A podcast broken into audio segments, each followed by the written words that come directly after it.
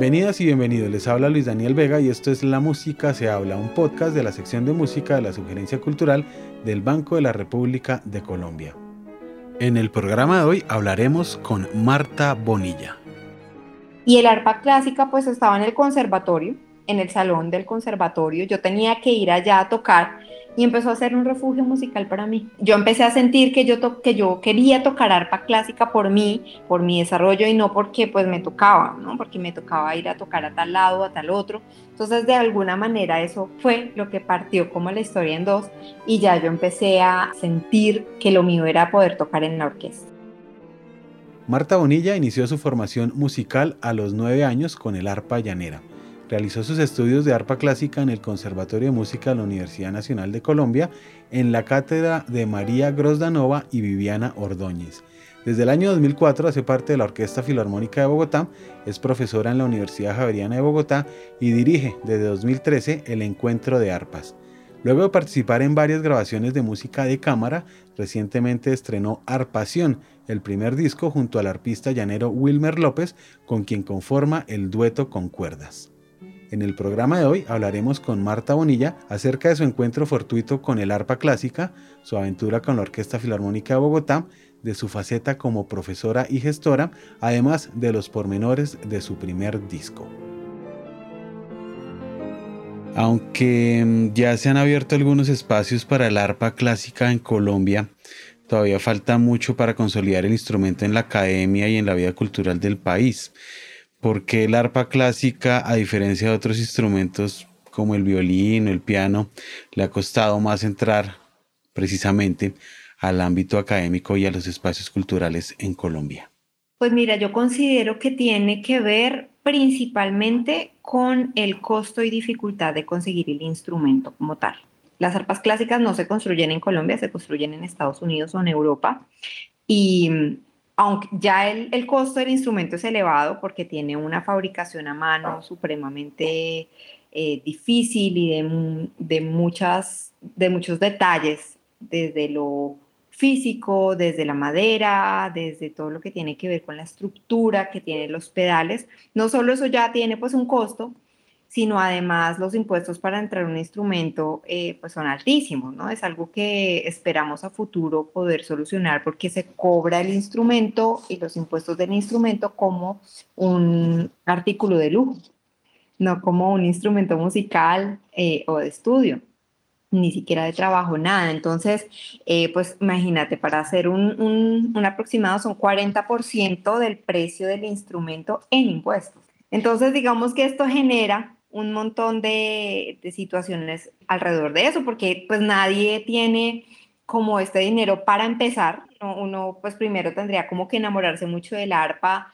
y pues a lo largo de su vida tal vez tenga la oportunidad de, conseguir el instrumento, pero eh, el inicio como tal eh, no es fácil. Marta, antes de tocar arpa clásica, tocabas arpa llanera. Para un oyente incauto que no está familiarizado con el tema, ¿qué diferencias tiene el arpa clásica con el arpa llanera? Físicamente, el arpa llanera tiene una estructura mucho más sencilla, es una caja de resonancia, un clavijero, 32 cuerdas de nylon y ya. Eh, los arpistas llaneros cuando quieren eh, hacer alteraciones de algunas notas, pues en los tiempos de siempre, es poniendo la uña el dedo entre la cuerda y la tabla y esto hace que la uña suba medio tono la afinación de la cuerda. Como es una música diatónica, es decir, en una sola tonalidad, pues no se necesita realmente mucho cambio de, de, afinación.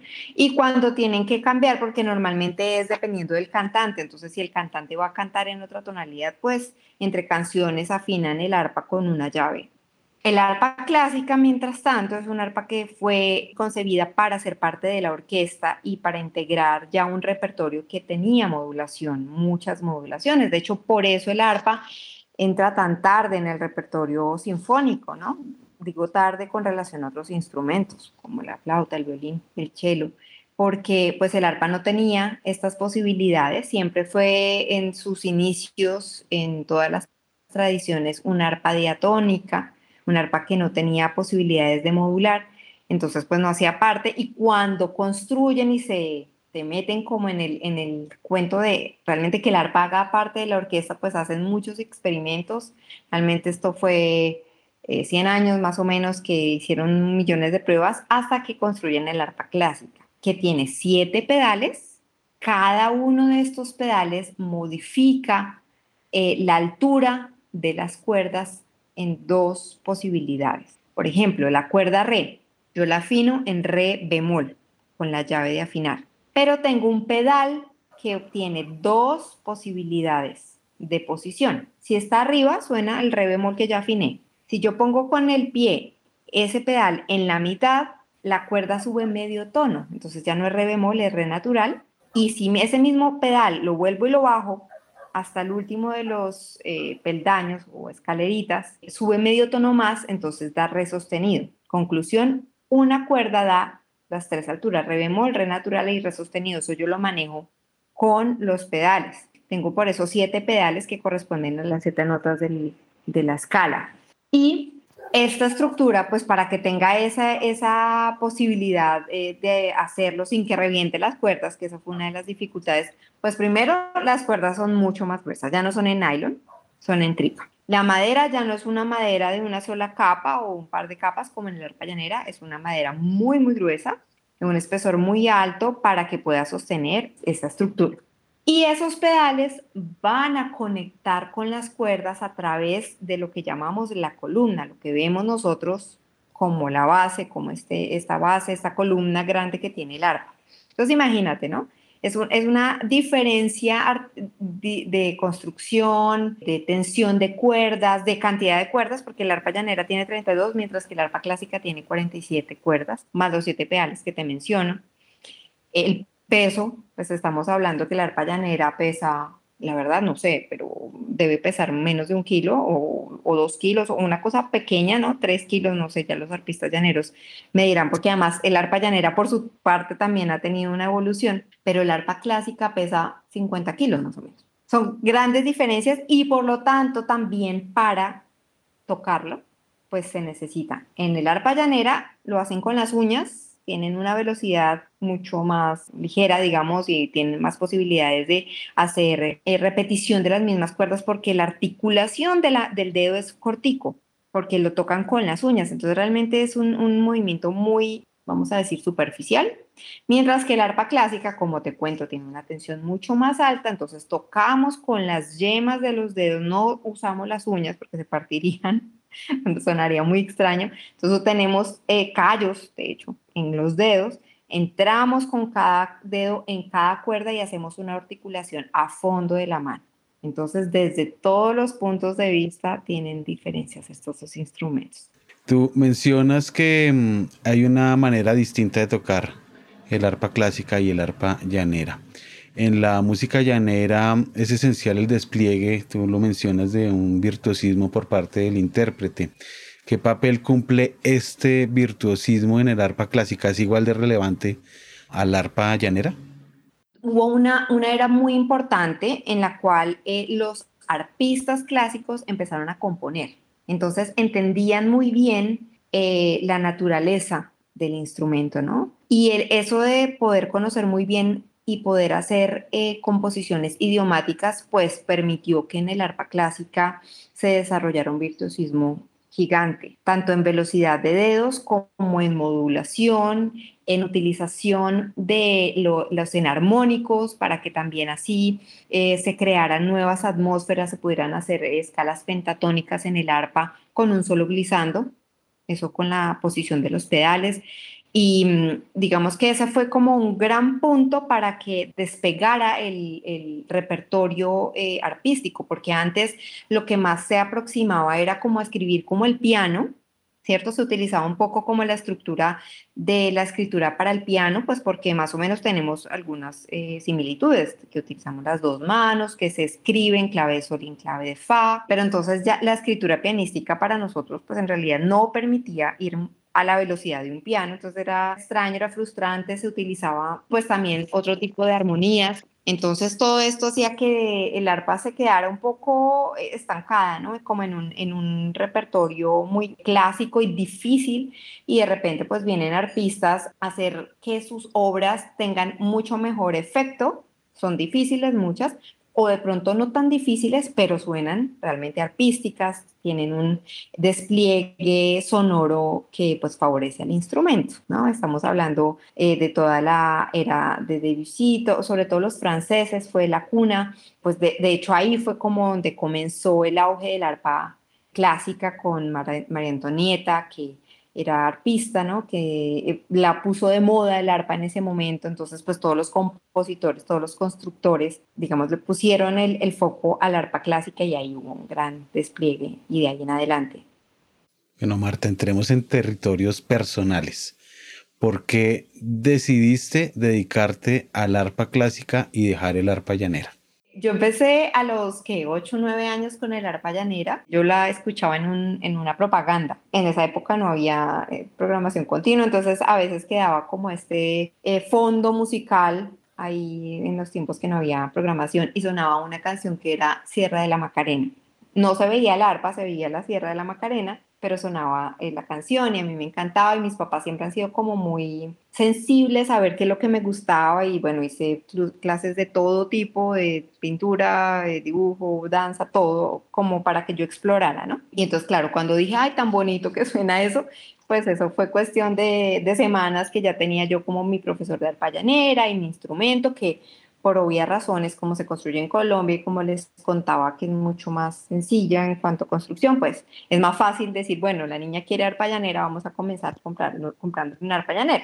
Yo eh, tuve un tiempo en el cual me, me, me, encariñé muchísimo, pues digamos, amé mucho el, el arpa eh, llanera, tuve mi grupito de, de, de, ensamble de cuatro y maracas, éramos tres niños pues que participábamos en el colegio, en en los festivales de la media torta, en, bueno, en cuanta actividad pudiéramos. Y creo que eso por un lado me dio mucho auge, ¿no? De poderme contactar con el público directamente, de entrar en la música ya desde lo, vamos a decir, profesional, ¿no? Cuando ya, ya, ya tú te enfrentas a un escenario donde incluso ganas dinero por eso. Eh, por supuesto, era mi, mi segunda actividad, estaba en el colegio normal. Pero creo que esa intensidad con la que yo me vi enfrentada en ese momento fue una de las características por las cuales yo me enamoré más del arpa clásica. Voy a, voy a explicar un poco eso. Bueno, cuando yo comencé a avanzar en el arpa llanera, mis papás y el profesor de arpa llanera, pues como que les pareció que yo tenía una especial facilidad, vamos a decir, con la música, y él mismo recomendó a mi profesor que entrara al conservatorio. Entonces, pues yo entré como a eso de los 9, 10 años al conservatorio. En ese momento, quienes lo saben, en los conservatorios, por lo menos en ese entonces no había música folclórica, entonces tenía que escoger otro instrumento. Y la profesora que en este momento estaba en arpa clásica le pareció que no era un momento para que yo iniciara con la arpa clásica porque era un instrumento muy grande. Entonces, bueno, empecé con el violín y bueno, eso no, no fue lo mío, definitivamente no. No me enamoró por varias razones. Eh, el, arpa, el, arpa, tiene una cualidad, es que suena lindo, ¿no? Ella, sola, tú la, pasas un dedo y ya suena hermoso, pues un violín no, ¿no? Un violín tienes que dedicarle años para que suene bonito.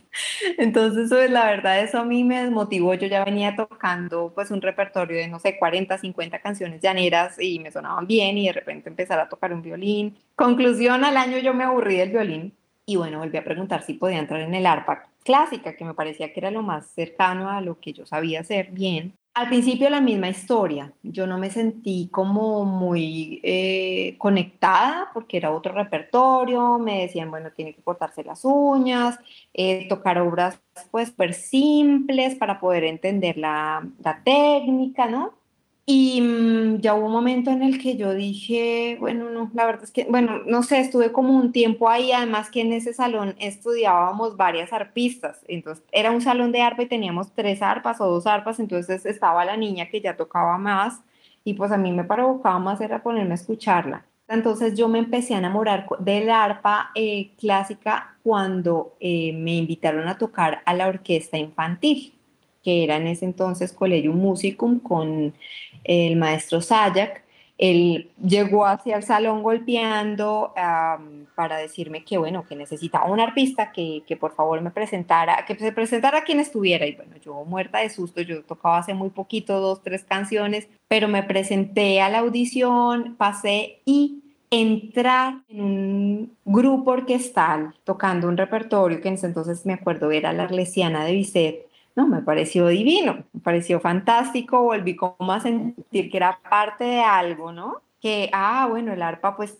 tocaba poquito, tenía poquitas intervenciones, pero era especial, era un sonido especial, era la única en la orquesta, no era parte de una fila, sino era la única en la orquesta. Esto que te cuento de poder tocar en la orquesta y no sentirme, fíjate, empecé a sentirme un poco presionada con lo del arpa llanera porque pues mis papás muy amorosos, ¿no? Pero pues cualquier persona que llegara como, ay, tóquele para que le muestre, o al cumpleaños, ay, vamos a llevar el arpa, o eh, vamos a un viaje, ay, o había una muy curiosa que, que mi papá, muy, muy lindo, ¿no? El, el, no, vámonos a comer carne a la llanera. Y pues en la carne de la llanera había un grupo de música llanera y pues cuando yo ya me daba cuenta, mi papá estaba diciéndoles a los señores, ay, eh, mi hija toca para llanera venga y, y toca, ¿no? Entonces, eso yo hoy en día lo agradezco. Realmente lo agradezco porque, porque yo siento que tengo un, una mm, actitud frente al escenario y, y pues un manejo del, de, la, de la escena muy distinto, que seguramente si yo no hubiera tenido eso. Pero en ese momento para mí no fue agradable.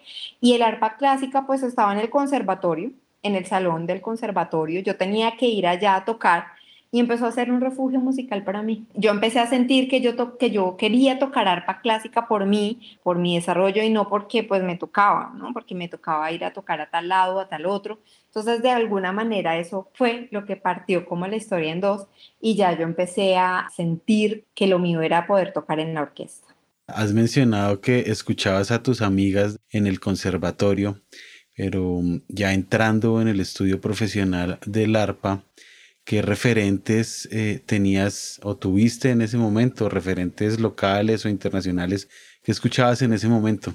Habían tres arpistas que ya estaban pues en un nivel mucho más avanzado. Estaba Viviana Ordóñez, por ese entonces eh, iba a salir del país, estaba Mónica Rincón, estaba Diana Maritza Arias las tres continúan con el arpa clásica de manera profesional y bueno, ellas, eh, pues yo las escuchaba tocar, me parecía genial pues oírlas, pero yo creo que lo que más me conectó fue justamente empezar a escuchar obras de orquesta que tuvieran arpa, todas las cadencias de Tchaikovsky, bueno, los ballets en general, e incluso las obras de Mahler. Yo empecé como a interesarme fue por ese lado, pero pues empecé a conseguir CDs de Nicanor Zabaleta, que era un gran referente para mí, eh, pues del arpa clásica. Recuerdo con mucho amor un CD que yo eh, conseguí de Marie-Pierre Langlamé, que es la arpista actual de la Filarmónica de Berlín. Por ejemplo, una que me marcó profundamente fue la fantasía de Luis Spohr, que es violinista, pero su esposa era arpista y él pues compuso esta fantasía y otras obras más, pero esa fantasía a mí me parecía increíble y como que soñaba con tocar eso. En ese momento yo conocía poco, pero sí me, me enamoraba mucho. Por ejemplo, escuchaba un CD de Susan Mildonian, una arpista que grabó eh, obras como El estudio de concierto de Godefroy, o eh, tocaba, por ejemplo, las variaciones de Salcedo, obras que han sido emblemáticas, el, el impromptu de Foré. Y yo las oía, me gustaban mucho, sentía que eran de un nivel muy pues, inalcanzable en ese momento para mí, pero eso fue realmente una gran, gran motivación. Hubo un punto bien importante, esto pasó en el 2004. Vino Marisela González y tuve una conversación con ella. Ella empezó a hablarme de articulación, de relajación, de la muñeca, de cómo estudiar. Fue como que me abrió una ventana que yo no había descubierto con el arpa. Hasta ese momento yo había estudiado mucho y, por ejemplo, había tocado ya de solista el concierto de Händel, con la orquesta justamente del conservatorio, pero de repente ella llega y me habla de un montón de cosas y me encantó esta mujer y yo dije, no, yo tengo que estudiar con ella, en ese momento ya mi profesora pues se había ido, estaba por abrirse la convocatoria en la filarmónica, yo a la sinfónica no me pude presentar porque tenía 17 años, era menor de edad, y yo me fui un enero para Venezuela a casa de Marisela que me recibió como tres semanas y yo siento que eso fue un antes y un después. Esta mujer nos levantábamos, me dictaba clase en la mañana, ya se iba todo el día a dictar clases, yo me quedaba estudiando y por la noche me volvía a dar clases. esto fue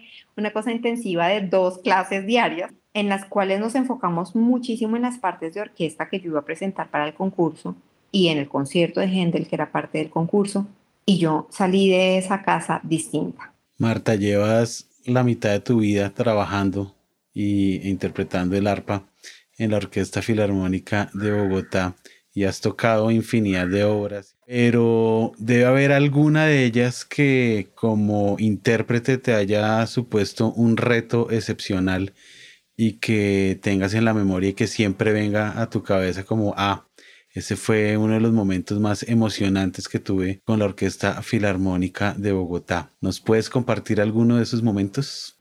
Más que un concierto o un momento, eh, fue un periodo en el cual el maestro Irving Hoffman fue el director titular de la orquesta.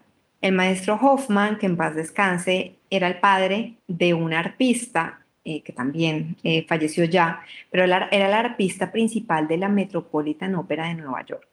Entonces el maestro Hoffman sabía muy bien cómo sonaba el arpa, cómo podía sonar el arpa, conocía perfectamente las posibilidades del instrumento y cuando él llegó a la orquesta, que pues quienes tuvieron la oportunidad de conocerlo, él es una persona supremamente seria, interesante, exigente, a veces incluso intimidante. Era una persona que lograba sacarle lo máximo a la orquesta desde una serenidad y una integridad. Pero el maestro Hoffman conmigo yo siento que tenía como este rol paternal, pero no era un rol paternal de, consentimiento, todo lo contrario. Entonces eh, empezó a pasar que cada martes, el lunes, él hacía lectura de la obra, pero cada martes él me pedía tocar sola mi parte de orquesta. Fuera cadencia, fuera parte dentro de la orquesta, fuera un tutti que nadie oía, ni yo, pues incluso esas semanas el maestro Hoffman me pedía tocar sola. Arpa, tal fragmento, enfrente de la orquesta, todos en silencio. Y me la modificaba. Eh,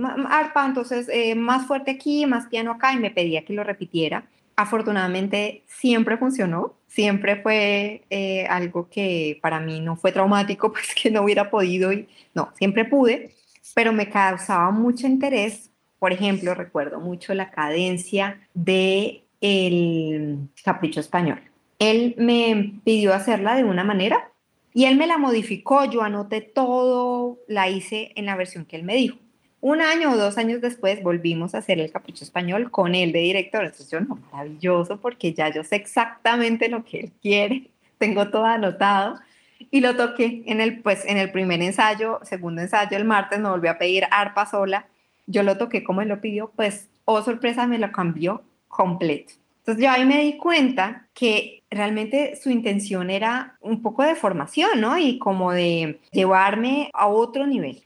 En 2013 creaste el Encuentro de Arpas, que es una iniciativa que busca integrar la práctica de del arpa en sus diferentes formatos en Colombia. ¿En qué circunstancias surge esta iniciativa? Yo sentía que ya estaban pasando cosas con el arpa clásica. En la Fundación Salvi había empezado ya en la cátedra Salvi, que por muchos años ha traído siempre un profesor y es pues de gran, gran aprendizaje para todos. Pero yo sentía en el momento en el que comencé el encuentro de arpas que para complementar ese espacio habría sido muy lindo tener un espacio en donde todos pudiéramos tocar, porque finalmente esta semana se convertía pues en, en las clases escuchábamos a este profesor que venía, eh, que por muchos años ha sido Emanuel Cezón, pero digamos que la semana se quedaba, o para mí se quedaba un poco en esta sensación de escuchamos al gran maestro, aprendemos mucho de él, pero podemos pocos tocar. Y a mí me parecía que esto complementaría muy bien poder tener una semana en la que niños pequeños de gran nivel que tuvieran un año de estudio, 10 años de estudio, pudieran estar en el escenario y tocar y tener un poquito un espacio más lúdico, que no fuera un espacio eh, solamente de aprendizaje, aunque el encuentro siempre ha tenido también esta línea eh, de educación, pero que fuera un, un, espacio donde tocáramos entre nosotros, donde exploráramos otros ritmos, donde fuéramos un poquito más lejos en cuanto al, al, cuerpo. Entonces no solamente es tocar arpa, sino que pues bueno, cómo está mi respiración, cómo está mi cuidado físico, para evitar lesiones, cómo está la relajación de mis músculos, ¿no? Entonces, digamos, cuando ya yo me metí en el rol de, bueno, hagamos un encuentro que sea una semana rica, que sea una semana de, de integración, de exploración, me di cuenta que era un terreno que yo quería explorar y que me hacía muy feliz. Para el primer encuentro, digamos, me pegué una estrellada fuerte, fue exitoso, pero me di cuenta que sola no podía. No, entonces empecé a darme cuenta que esta linda idea pues tenía un trabajo gigante y lo llevé adelante y en ese momento yo ya hacía parte de la Javeriana y la Javeriana fue finalmente esa casa que me logró albergar para poder hacer eh, los encuentros de ARPA, que ya este año llegamos a la cuarta edición. Yo, después de esa primera edición, dije, yo creo que cada dos años es un buen momento porque pues yo pues también toco en la orquesta, también me gusta hacer música de cámara, también dicto clases, también trato de hacer conciertos de solista, entonces yo creo que pues hacerlo anualmente me parecía una locura y pues cada dos años ha funcionado muy bien además de ser gestora, también eres pedagoga y has hablado a lo largo de esta conversa de tus maestros. ¿Cómo ha sido ese proceso ya en tu caso como maestra de educar esas nuevas generaciones de arpistas en Colombia? Ha sido como volver a estudiar, porque yo creo que ser profesor es eso, es aprender nuevamente porque mm, todos los estudiantes son distintos. Uno como profesor de arpa, pues de instrumento en general, tiene clases individuales.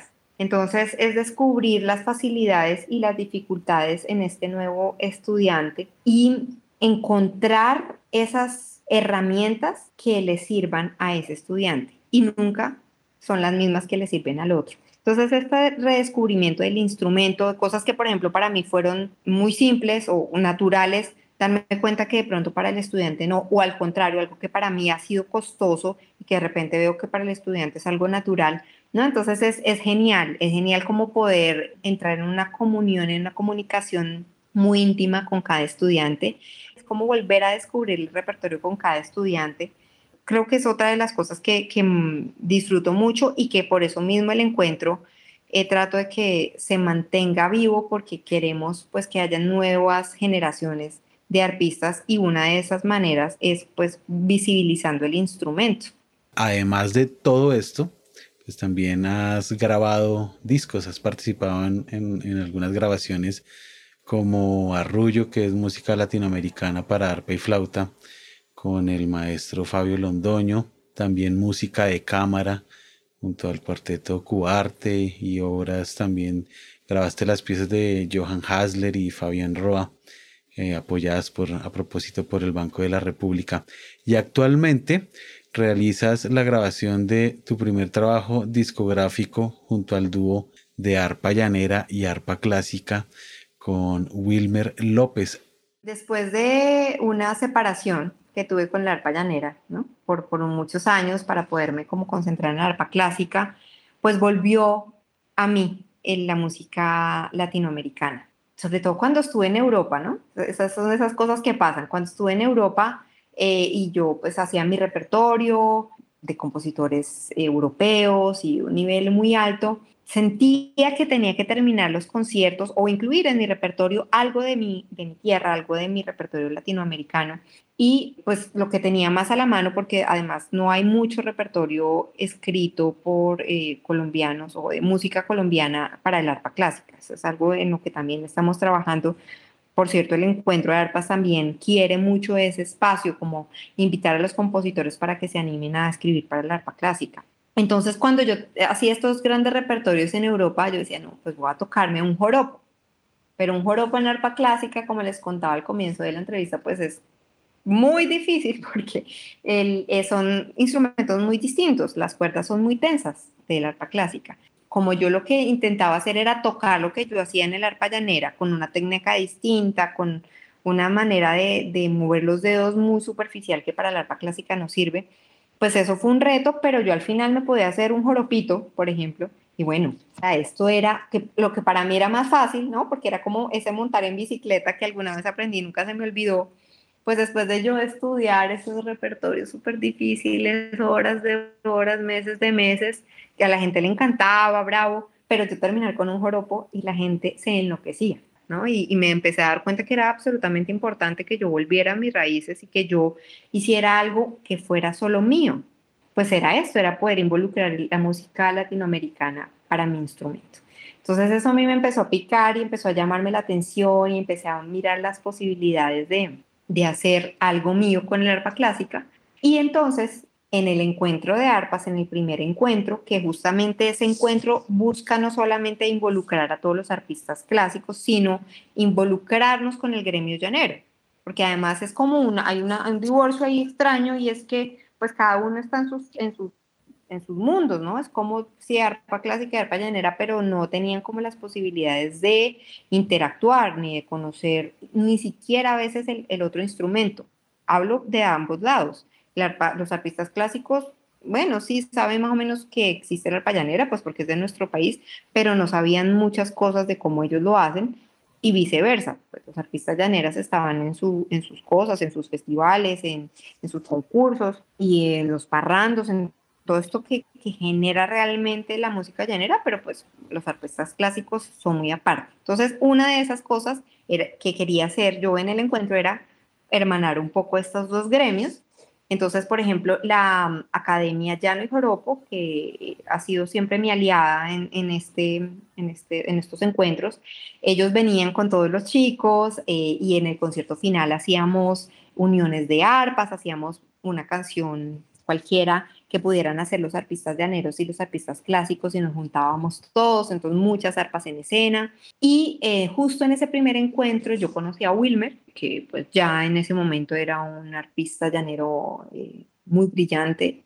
pues le propuse que hiciéramos un dúo, solamente para el encuentro, que tocáramos juntos. Pues así fue como empezamos a hacer este, este lenguaje que cuando nos unimos dijimos, bueno, yo personalmente quedé enamorada porque me pareció que los dos timbres de las arpas se mezclaban muy bien. El timbre de la arpa llanera, como es un timbre muy brillante por las uñas, no interfería y viceversa con el arpa clásica, porque al tocarse con las yemas, al ser unas cuerdas mucho más gruesas, una caja de resonancia mucho más potente, pues es un sonido más oscuro. Entonces era el lo brillante y rápido de la arpa llanera con lo oscuro y profundo del arpa clásica me parecía que podíamos hacer maravillas con eso. Entonces, la verdad, fue un proceso muy lento porque no existe la música escrita para un repertorio así. De hecho, no existe este dúo, somos como pioneros en esto. Pues hicimos un primer arreglo y para hacer un segundo arreglo era bueno, ¿qué hacer, no? ¿Y qué obra? Algo que nos gustara a los dos, ¿cómo podemos integrarlo? Entonces, yo te cuento que esto eran ensayos de cuatro horas, ¿no? Que nos sentábamos y avanzábamos una frase porque era como, bueno, eh, ¿cómo suena la música original? Porque hacíamos, hacemos como algo como, digamos, covers, entonces, por decir algo, tico tico de Brasil. Entonces, bueno, ¿cómo es la melodía? Entonces, bueno, ¿cómo podemos hacerlo para que funcione, para tener esta integración de los dos instrumentos, para que haya una conversación, no sea como este acompaña a este solamente o este a este, sino que haya una conversación, cómo le podemos sacar el jugo a, a cada uno de los instrumentos, que la armonía la, modifiquemos un poco, que no sea pues la versión simplemente de tico tico, sino que hagamos una versión diferente. O por ejemplo la versión de Gracias a la Vida que hacemos un joropo en medio, o la versión de Quintanauco que hacemos una onda nueva en medio. O sea, queríamos siempre hacer algo diferente en las versiones, pero la verdad que nos tomó mucho tiempo, muchas horas, delicioso, porque fue salirme de mi contexto, fue realmente irme a un lugar que no era mi zona de confort para nada, pero a la vez era conectarme con mis inicios y era olvidarme de la partitura. Es más, ni siquiera, bueno, un poco sí la tonalidad, listo, en qué tonalidad, pero era escuchar y no era notarlo, no, nunca anotamos, de hecho hasta ahora estamos haciendo el trabajo de, oiga, transcribamos esto que se nos olvida, pero era más de, ay, esto me gustó, ve, repitámoslo, listo, ay, sí, volvamos a repetir, grabemos, listo, mi manera de estudiar era escuchar qué era lo que habíamos hecho y tocar. Y pues así llegamos a hacer un repertorio de ocho canciones.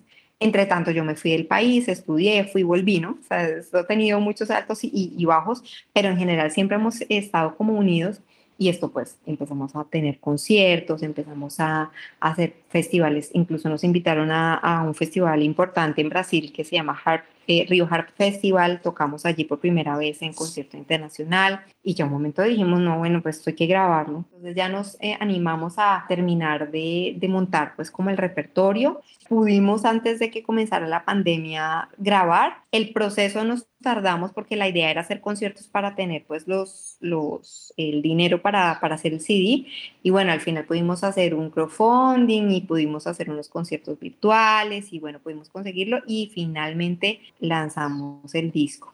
Digamos que ese es mi, ahorita mi consentido, mi proyecto consentido, porque como te cuento, me, me exige mucho, me saca de mi zona de confort, me conecta con mis comienzos de música latinoamericana y hacemos algo nuevo, hacemos algo que no existe, algo que es supremamente interesante para artistas clásicos y para artistas llaneros y para todos los, los músicos e incluso los, eh, las personas que no son músicos, porque a quien no le gusta escuchar música latinoamericana y en unas versiones pues coloridas como son las que podemos hacer con las dos arpas. Creo que este dúo realmente tiene mucha tela para cortar y pues eh, la idea es seguir haciéndolo y el CD pues como te cuento se llama Arpación y está en todas las plataformas eh, digitales y también lo tenemos en físico para quienes lo quieran disfrutar. La actividad cultural del Banco de la República está en la página www.banrepcultural.org. Síganos en Facebook como Sala de Conciertos Luis Ángel Arango y en Instagram, Twitter y YouTube como Banrep Cultural. La Música se habla es una producción de la sección de música de la Subgerencia Cultural del Banco de la República de Colombia. La música de este podcast es parte del trío Opus 32 de la compositora colombiana Amparo Ángel interpretado por el Swiss Piano Trio, grabación que hace parte del disco Compositores de Nuestro Tiempo, volumen 2, editado y publicado por el Banco de la República. Mi nombre es Luis Daniel Vega, hasta una próxima ocasión.